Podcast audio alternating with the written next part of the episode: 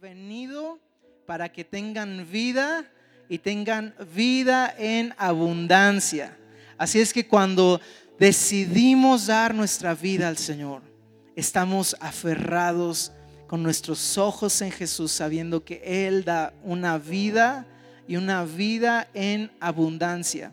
Y quiero que me acompañen a leer el libro de Romanos y que después podamos orar por este tiempo. Y si puedes abrir tu Biblia en Romanos 8, versículo 11. Y dice este versículo, y si el espíritu de aquel que resucitó a Jesús entre los muertos mora en ustedes, el que resucitó a Cristo de entre los muertos, también les dará vida a sus cuerpos mortales mediante su espíritu, que mora en ustedes. Vamos a orar y yo te pido algo que tú le puedas decir al Espíritu Santo que está morando dentro de ti, que esta noche tú le puedas decir, Dios, lléname de tu palabra, de ese aliento de vida que tú puedes, sabes y quieres dar. Espíritu Santo, gracias por esta noche, por la palabra que tú tienes para nuestros corazones. Eh, tú eres el Espíritu que resucitó a Jesús. Tú eres ese poder que venció a la muerte, que levantó a Jesús entre los muertos. Y hoy estás aquí. Hoy estás habitando, morando en nuestro corazón. Espíritu Santo, gracias. Te pedimos, sopla ese aliento, sopla esa palabra hoy en nuestras vidas. Abrimos nuestro corazón para que tú lo hagas en el nombre de Cristo Jesús. Amén. Amén. Pues bienvenidos nuevamente a este tiempo de conexión, a este tiempo de, reunirnos para escuchar la palabra de Dios. Hemos tenido un tiempo de adorar al Señor, de exaltarle y también de darle la bienvenida al Espíritu Santo en nuestras vidas. Y lo que Dios quiere hacer en nuestras vidas es esto, darnos vida en abundancia. Y Romanos nos explica que el Espíritu que resucitó a Jesús de entre los muertos ahora está habitando en nosotros. De hecho, la, Biblia lo podemos identificar, nos llama templo del Espíritu Santo. Él habita no en cuatro paredes, Él no habita en un templo, Él no habita en un lugar específico. El Espíritu Santo, Dios mismo, ahora habita en nosotros. Nosotros somos ese templo del Espíritu Santo. Y cuando oímos acerca del Espíritu, necesitamos entender que no es una separación entre lo espiritual y lo, lo, que viene en el alma y lo que viene en el cuerpo. Y este versículo nos muestra cómo todo se convierte en un asunto espiritual en nuestras vidas, de tal forma que el espíritu que levantó de entre los muertos a Jesús habita en nosotros, pero Él no solo nos, nos muestra una vida como si lo espiritual estuviera aislado, como si solo fuera un asunto espiritual o de, o de vivir, o que la vida piadosa sea solo un asunto espiritual como nuestra concepción o como la, la, de un no creyente, esa pues se trata de algo espiritual, se trata de una religión, se trata de, de, algo que tú meditas. O sea, la, la Biblia nos está diciendo, el Espíritu Santo llena nuestras vidas y entonces eso afecta aún nuestros cuerpos mortales. O sea, todo lo que vivimos, el Espíritu Santo lo afecta de tal forma que nuestro cuerpo, así como, como somos, así como Dios nos creó, Él nos ama y nos quiere llevar en un cuerpo glorificado, pero eh, vivificando nuestro cuerpo mortal. Y la eternidad no solo empieza cuando nosotros partimos de, esa, eh, nos desprendemos de esta parte de humanidad, sino la vida eterna empieza ahora, empieza en el momento en que Jesús está en nuestras vidas y que el Espíritu Santo mora en nosotros. Aún así, nosotros no fuimos diseñados para permanecer en esta tierra. No fuimos diseñados para construir algo aquí en la, en la, eh, con nuestro esfuerzo, para poseer cosas, para lograr triunfos. O sea, no es que el fin de todas las cosas sea un asunto que vamos a construir aquí en este tiempo de vida. Eh, es, fuimos diseñados para algo eterno.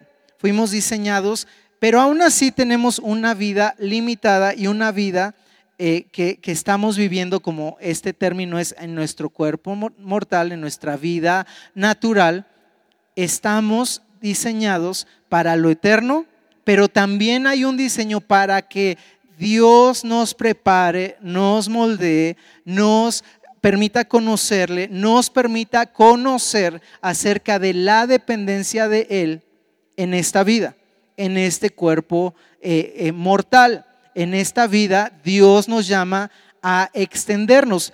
No porque vayamos a quedarnos en esta vida, no porque se trate de, alcanzar posesiones, no porque se trate de alcanzar un reconocimiento, un triunfo académico, laboral, profesional o, para tener fama. Él nos llama para algo eterno. Pero en medio de todas estas cosas, algo es seguro. Él está obrando en nuestro cuerpo mortal. Él está enseñándonos.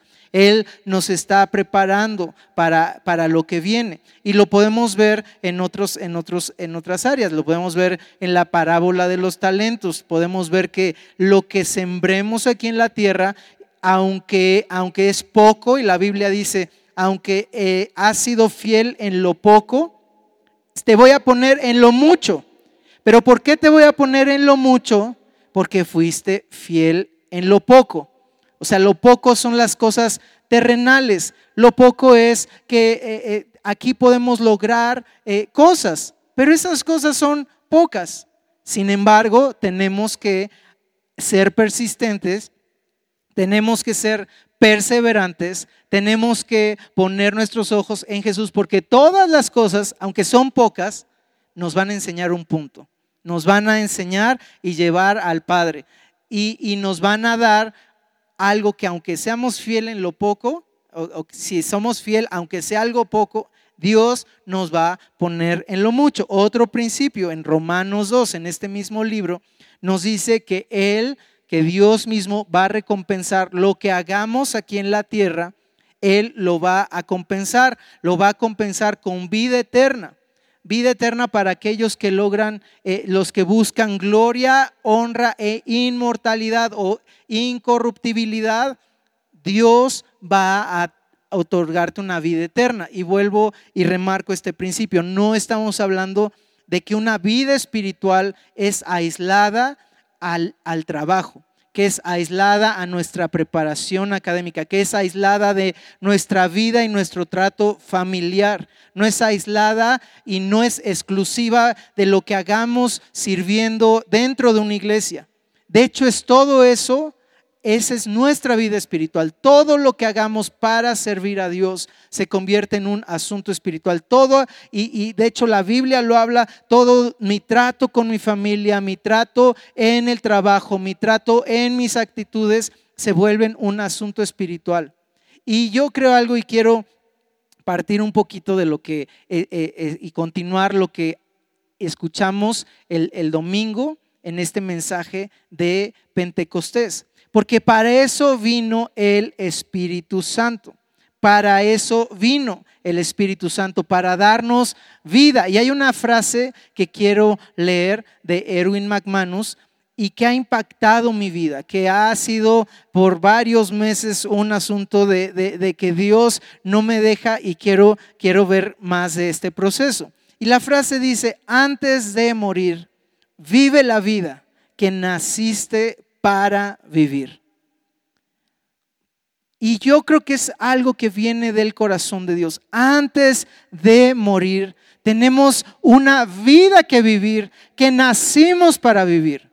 Que no nos confundamos que un asunto espiritual es, ah, pues tengo que, que, apartarme de, de, este mundo y eso, eso es una realidad, pero no implica que no tengamos que luchar, que pelear por cosas que Dios quiere para nosotros aquí, no con el fin de ganar cosas aquí, sino con el fin de alcanzar un entendimiento, de, de, multiplicar y transformar los talentos que Dios nos ha dado para los propósitos de Dios. Así es que todo lo que, lo que vamos a ver en la escritura esta noche es con un entendimiento así, estamos hablando que al final todo nos va a llevar a un propósito eterno. Y yo veo algo, Pentecostés sucedió para la primera iglesia hace casi dos mil años y le dio vida. O sea, Pentecostés se trata y para, para mí algo que estaba reflexionando para, para este tiempo es lo siguiente. El Pentecostés es cuestión de ese soplo de vida dado en el Edén. O sea, Dios sopló vida en el hombre, pero fue perdido por el hombre y recuperado por Jesús en la cruz para que podamos tener vida. O sea, en el inicio Dios quería que tuviéramos una vida abundante y el enemigo vino y logró robar esa vida, logró matar al hombre, logró destruir eh, ese, ese plan de vida y el hombre murió en un sentido espiritual. Aunque en lo natural siguió respirando, aunque en lo natural siguió construyendo, aunque en lo natural siguió avanzando en cosas, en su interior hubo una muerte espiritual. Y Pentecostés se trata de este soplo que Jesús ahora recuperó en la cruz. El velo se rasgó, el Espíritu Santo fue soltado y ahora ese aliento de vida ha sido recuperado. Y Jesús lo había dicho de esta forma en Juan 14, 19. El libro de Juan 14 nos dice algunas de las últimas palabras de Jesús y sobre todo palabras que hablaban de lo que iba a suceder. Todavía un poquito, todavía un poquito y el mundo no me verá más, pero ustedes me verán. Y luego estas palabras que dice Jesús, porque yo vivo, también ustedes vivirán. Y de eso se trata la vida en Jesús, porque Jesús vive, ahora podemos vivir nosotros también. Y yo creo que Jesús nos ve y la cuestión es esta. ¿Estás vivo hoy? ¿Estás con vida en tu interior?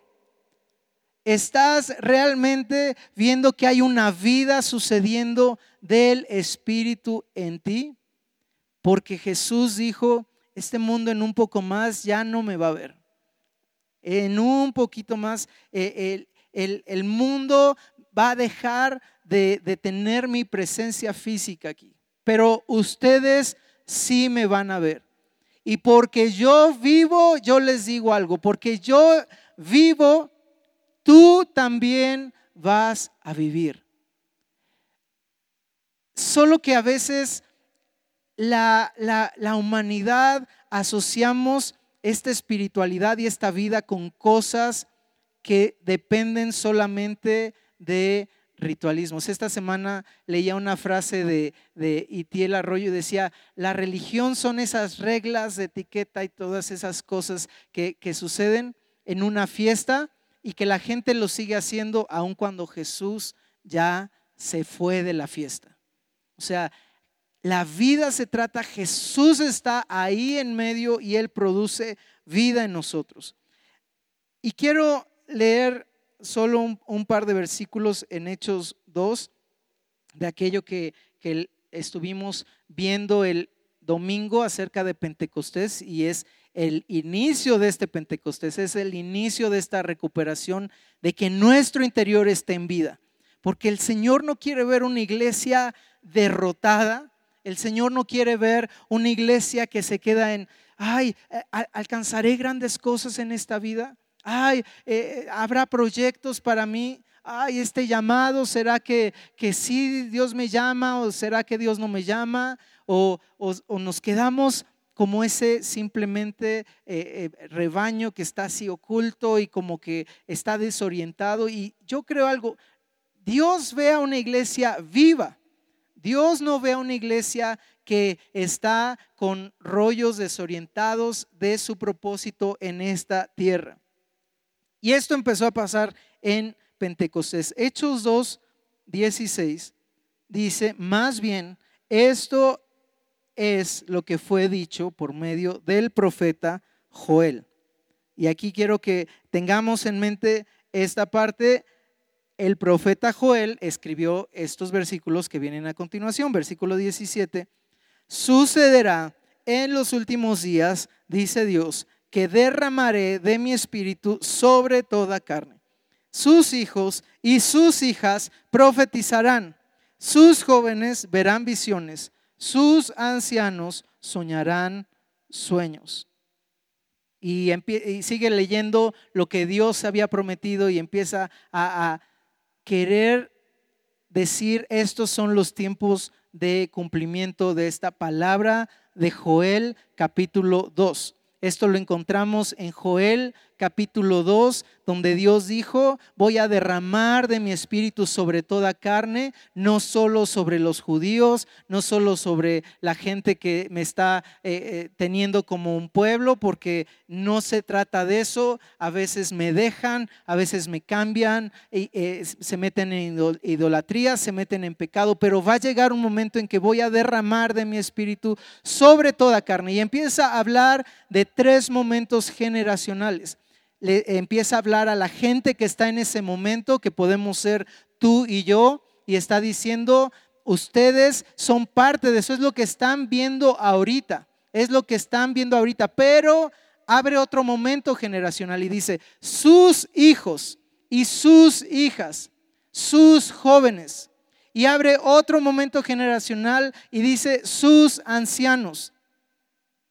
Y empieza a hablar de lo que va a suceder cuando se derrama el Espíritu Santo.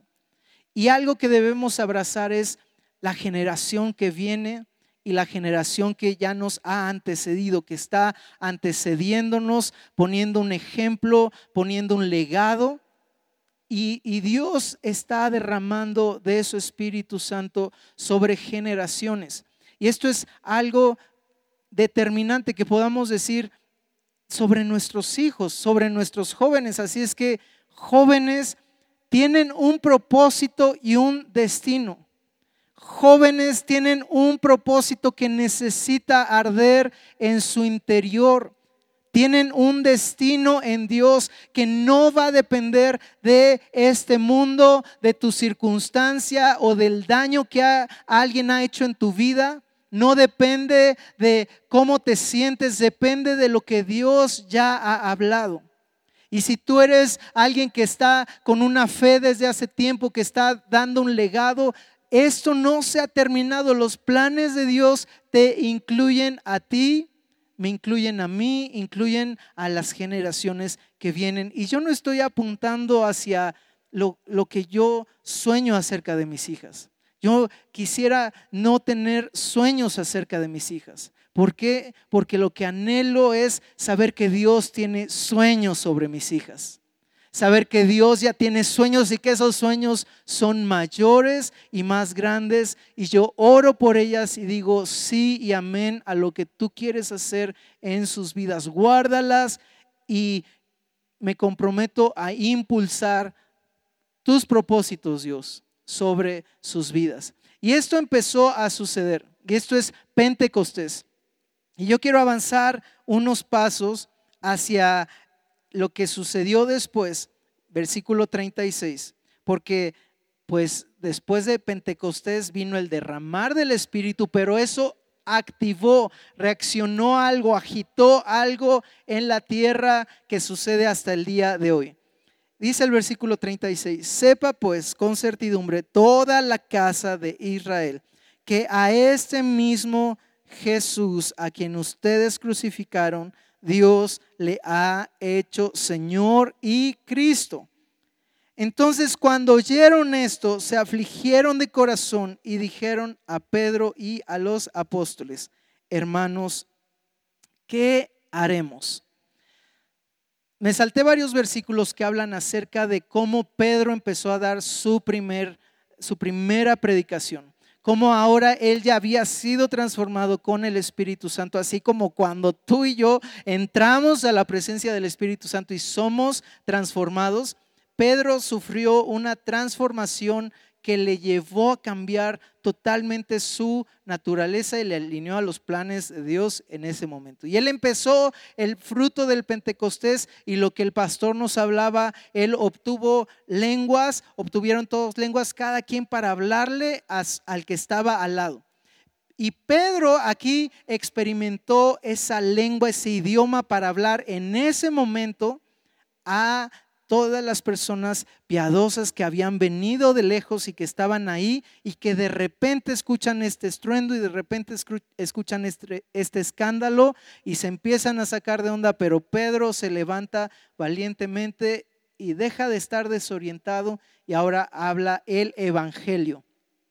Él habla por primera vez un Evangelio con denuedo. Él habla por primera vez alguien levantándose con las escrituras en su corazón y abre las escrituras de su corazón y empieza a hablar con denuedo las palabras del Espíritu Santo apuntando hacia Jesús. Este es el Evangelio, esto es lo que provoca el Pentecostés en nosotros, que esas lenguas, que ese idioma que va a hablar, va a hablar del Evangelio, va a hablar de Jesús.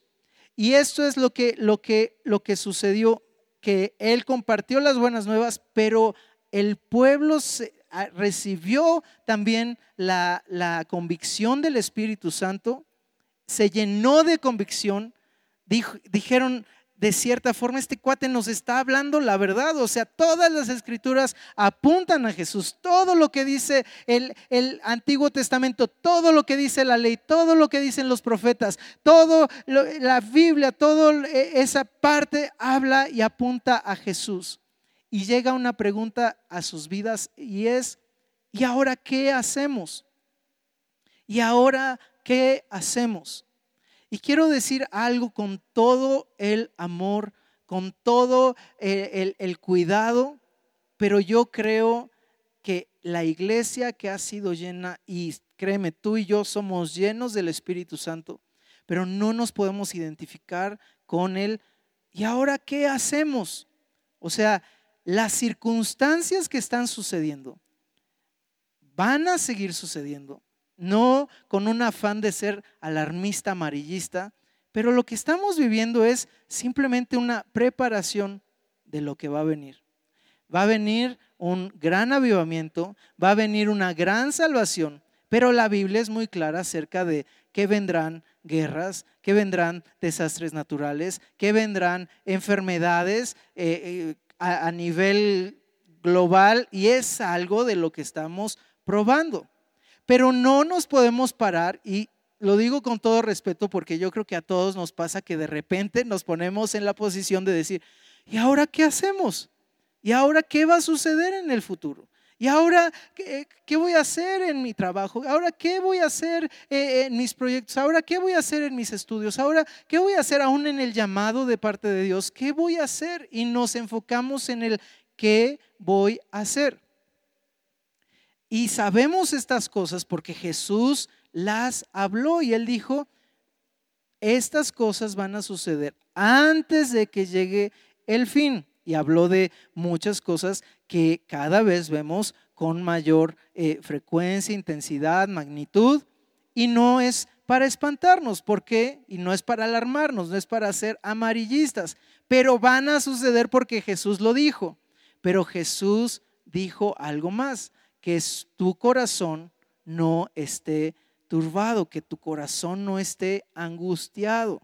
O sea, tranquiquis, kikis, o sea, calmantes montes, pájaros, pintos, alicantes, pintos, pájaros, cantantes o como sea el este, ¿no? O sea, no te angusties, Hakuna Matata. Bueno, Hakuna Matata no, no dijo, ¿verdad? Precisamente. Él dijo, no te angusties.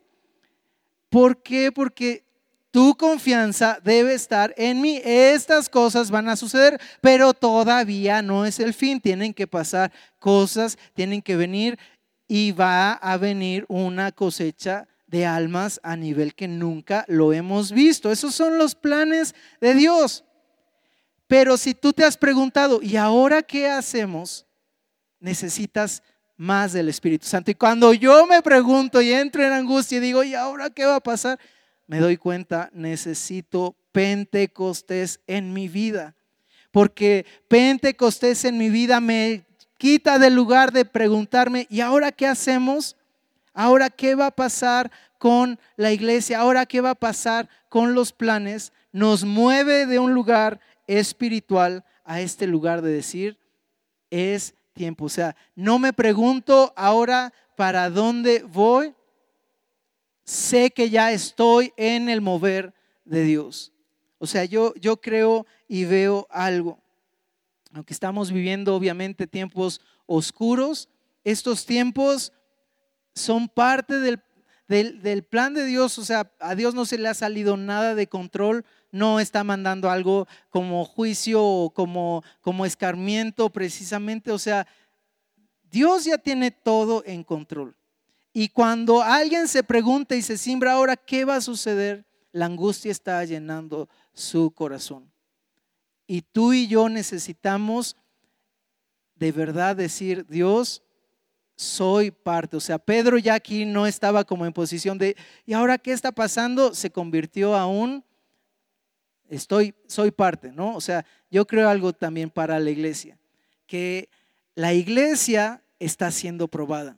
A decir, dependo de la iglesia, dependo de la iglesia como tal, y yo creo algo que, que debemos darnos cuenta, la iglesia es el plan de Dios, pero no podemos depender de la iglesia.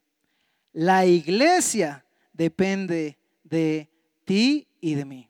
O sea, no dependemos de una actividad, de un edificio, pero la iglesia depende de nosotros porque somos la iglesia, o sea, estamos construyendo el lugar físico, el lugar espiritual, el lugar de Dios para esta tierra. Dios es la piedra fundamental y somos construidos como piedras vivas en esa iglesia. Entonces, cuando nos sentimos desanimados, cuando sentimos que ya nos estamos desconectando de Dios porque eh, ya no, me congrego, no hay quien ore por mí, no hay quien me dé así como que un apapacho, un abrazo, eso va, va, a venir, pero va a venir multiplicado. ¿Por qué? Porque antes del fin va a haber una gran cosecha pero yo no puedo depender de la iglesia. O sea, Pedro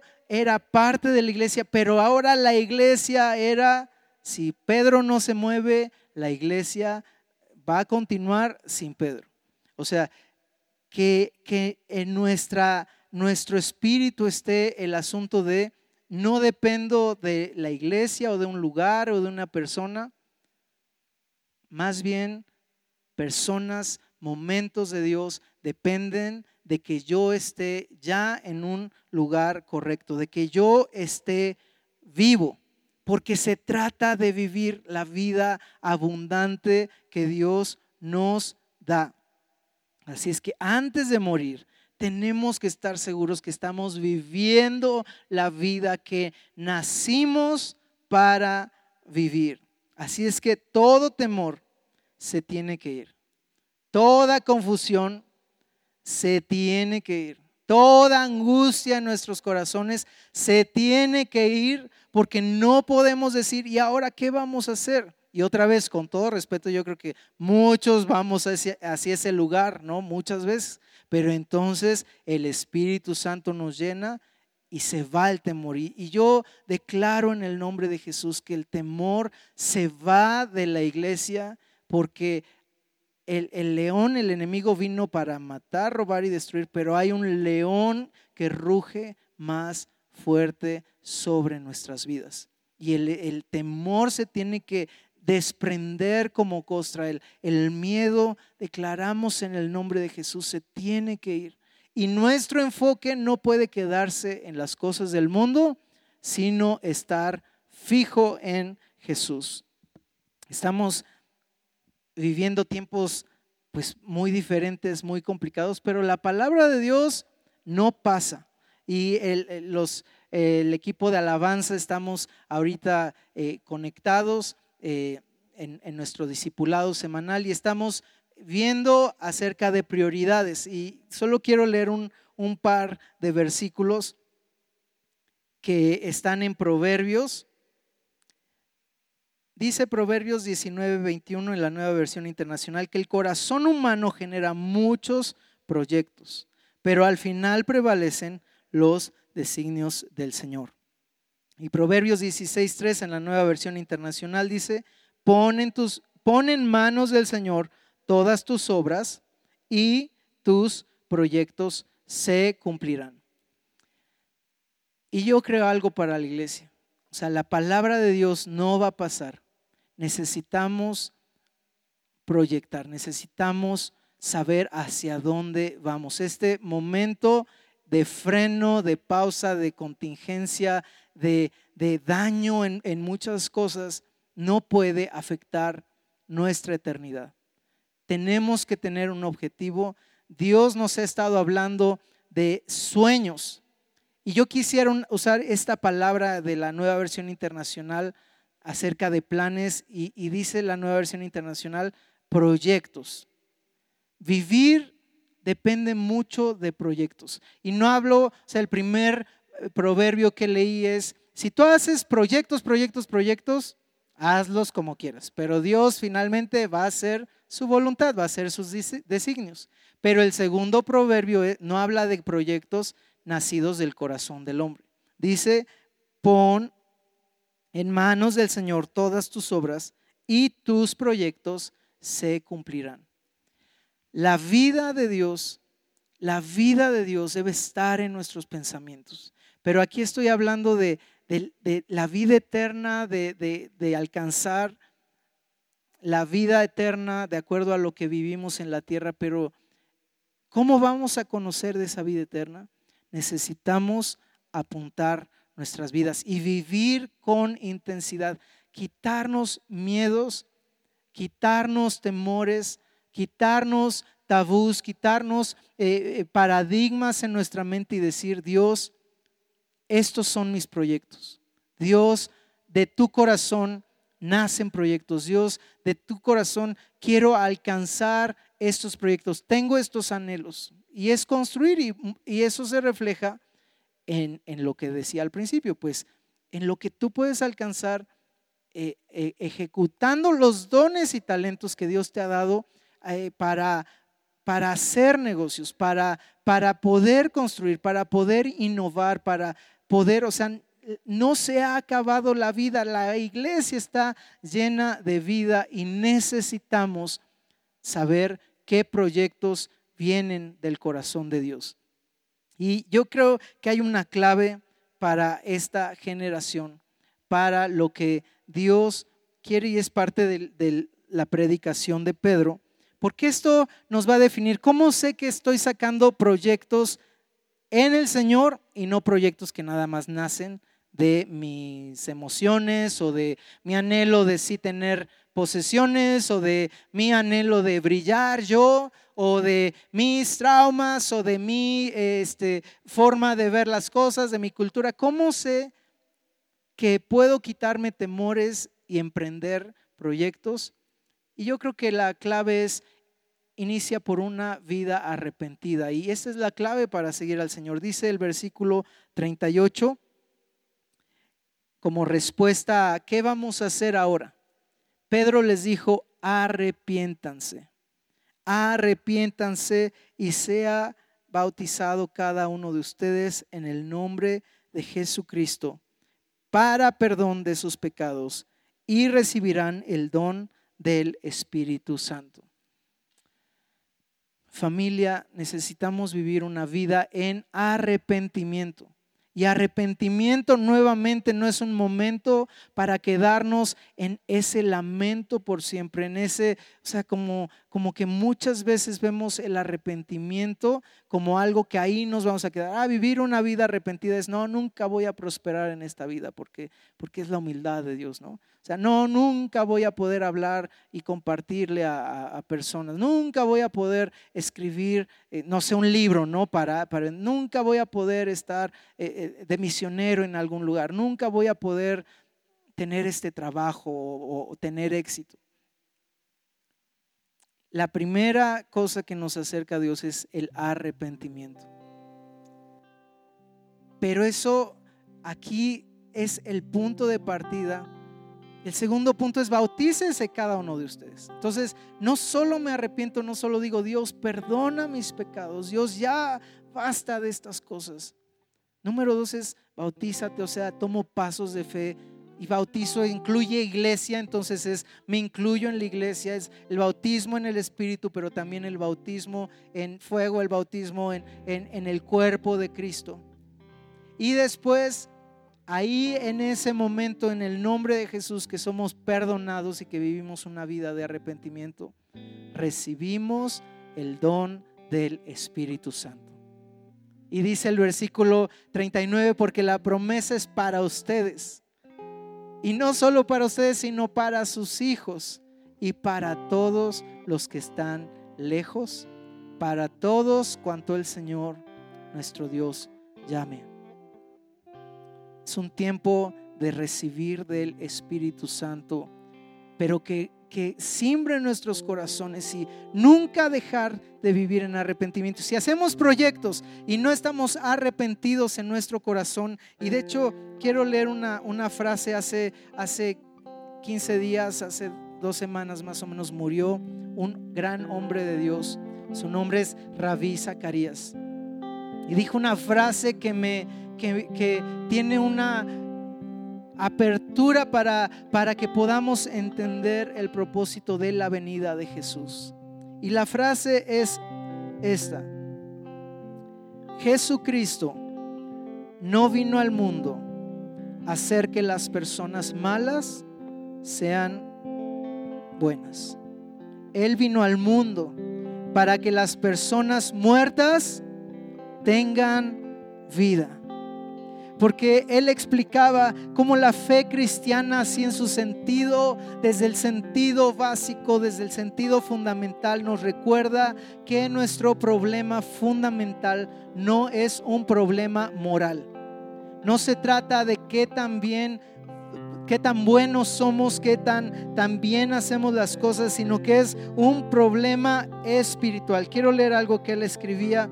No es solo que somos inmorales, pero que la vida moral en sí no puede conectarnos con aquello que nos separa de Dios. Es aquí donde reposa la diferencia cardinal entre las religiones moralistas y aquello que Jesús nos ofrece. Jesús no ofreció convertir a las malas personas en buenas personas, sino que las personas muertas tengan vida. Si tú estás escuchando un mensaje en este canal, o a lo mejor nunca habías visto la Biblia desde este punto donde Dios te habla y te habla más profundo que cualquier otra palabra. Yo te digo algo, Dios quiere darte vida y vida en abundancia.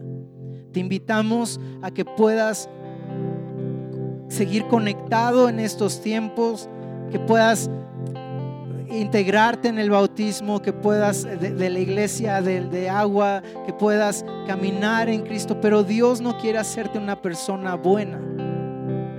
La condición del hombre es una vida muerta sin Jesús.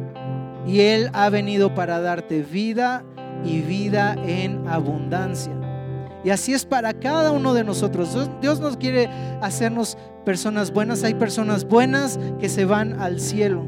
Eso hablaba con, con una de mis hijas después de la comida. Y ella me decía, ¿y qué hay de las personas que son buenas? Bueno, qué bueno, ¿verdad?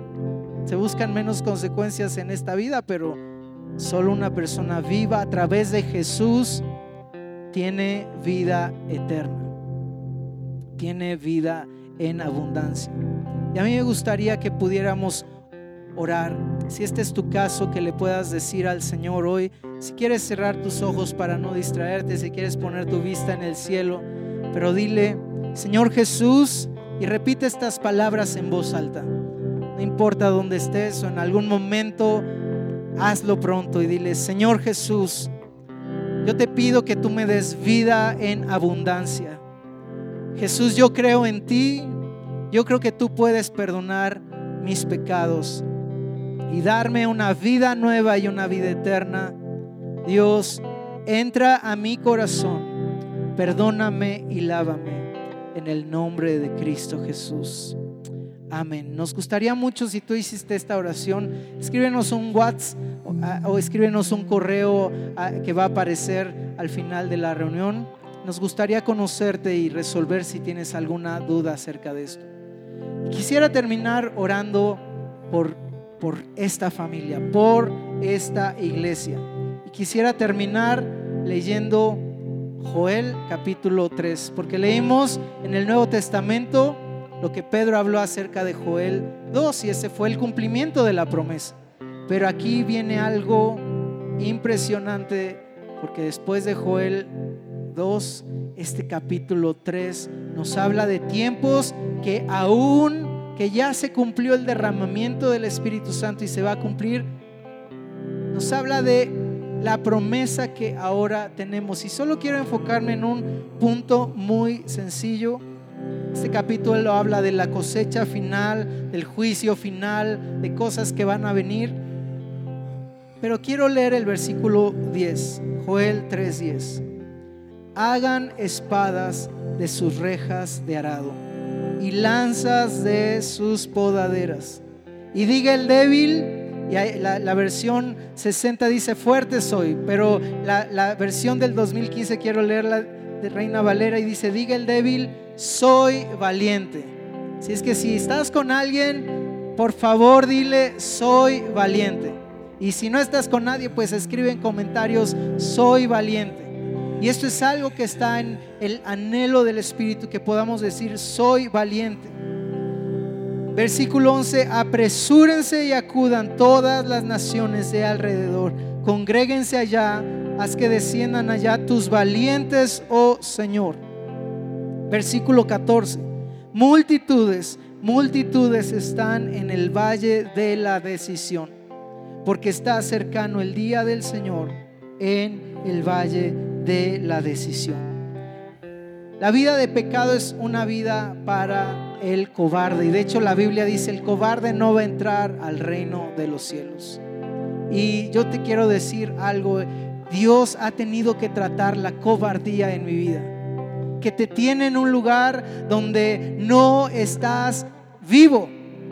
Pero ser vivo es un lugar para valientes y la vida en Cristo se trata de vivir una vida de valientes. El, el pecado es un lugar muy cómodo para vivir pero esto se trata de vivir como un valiente. Y quiero orar porque cuando nos encontramos en el valle de la decisión, es un valle de decisión porque tenemos que decir, sigo en pecado, sigo en comodidad, sigo dependiendo aún de cosas buenas como la iglesia, sigo dependiendo aún de, de llevar una buena vida, de ser buena persona o la otra decisión en el valle de la decisión es, quiero vivir como valiente. Y no puedo vivir como valiente, no puedo mantenerme con vida. Si Pentecostés no sucede en mi vida, porque Pentecostés es el viento del Espíritu que viene y recupera esa vida, ese aliento que fue soplado en Edén por mí, para emprender proyectos en el Señor, para emprender proyectos de parte del Señor para tu vida, proyectos empresariales, proyectos de familia, proyectos en la iglesia. Y entonces ya no dependemos de la iglesia, porque somos parte de la iglesia, formamos y somos esta estructura viva que Dios decidió amar y llamar la iglesia. Y y yo quiero que cerremos con este canto, con este himno. Y, que tú le digas, Señor, gracias que porque tú vives, yo puedo tener vida. Gracias que porque tú vives y eres victorioso, no tengo que tener temor ni angustia, no tengo que mantenerme herido. Puedo levantarme en victoria porque tú, Jesús, vives. Que Dios te bendiga, Dios te ha hecho más que vencedor y te invitamos a que puedas estar conectado y esta noche